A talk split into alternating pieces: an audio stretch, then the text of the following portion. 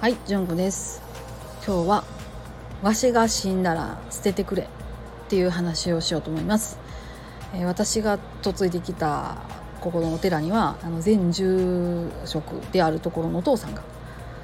結構いろいろ溜め込みしてはりまして、うん、で前ねえっと全住職の奥さんであるお母さんもね割といろんなものを家に持っててはったっていう方なんです。お二人ともねおっしゃってたことがね私が死んだら捨ててくださいということをね言うてありました。お父さんも結構いろんなものを買っては溜め込み買っては溜め込みってするんでお父さんこれなんとかなりませんのって私ちょこっと言ったことがあるんですよ。ねもう口のうるさい嫁やなってもう散々言われましたからね。私も自分でもそう思いますし。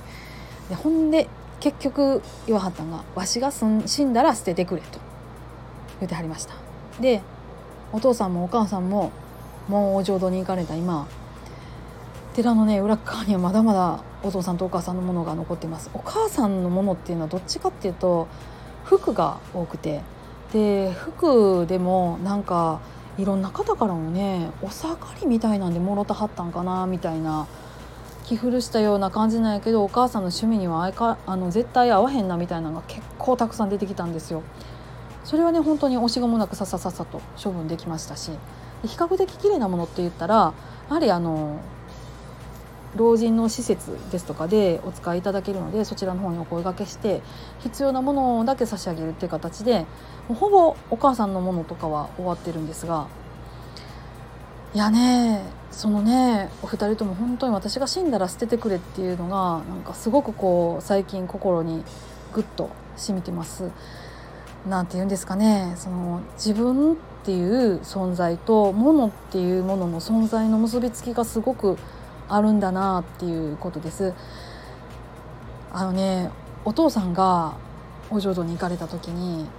お父さんの荷物が大量にある部屋に入ったんですちょっとお父さんの写真をね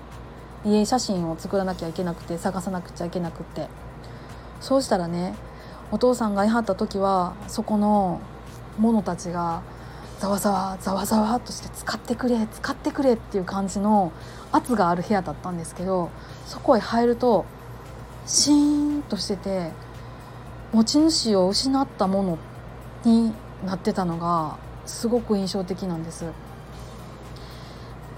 でなんかお母さんの時も同じようなことを思ったんですけどお父さんはとにかく本をたくさん持ってはる人でで本が本当にそういう風な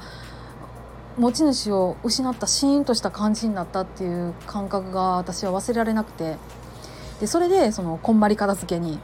何度目かの挑戦をしているわけです。はい、この放送が 配信されてる頃には書類が終わってますでしょうか。1回目のね3時間やっても終わらへんっていうのがほんまにちょっと心がしんどくってなんとか頑張らなあかんなと思ってるんですが本当にその持ち主を失ったもののあの静かになった感じっていうのが私は本当に寂しくって、えーそういう思いを自分の後に私の始末をつけてくれる人たちにはたちには合わせたくないなっていうふうに思ってちょっとちゃんとやろうかなっていうふうに思ってます。はいちょっと朝からしみじみな話ですけど今日はこんなとこにしておこうと思います。皆さんどうぞ安穏な一日をお過ごしください。今日もお聞きくださいましてありがとうございました。それではまたごきげんよう。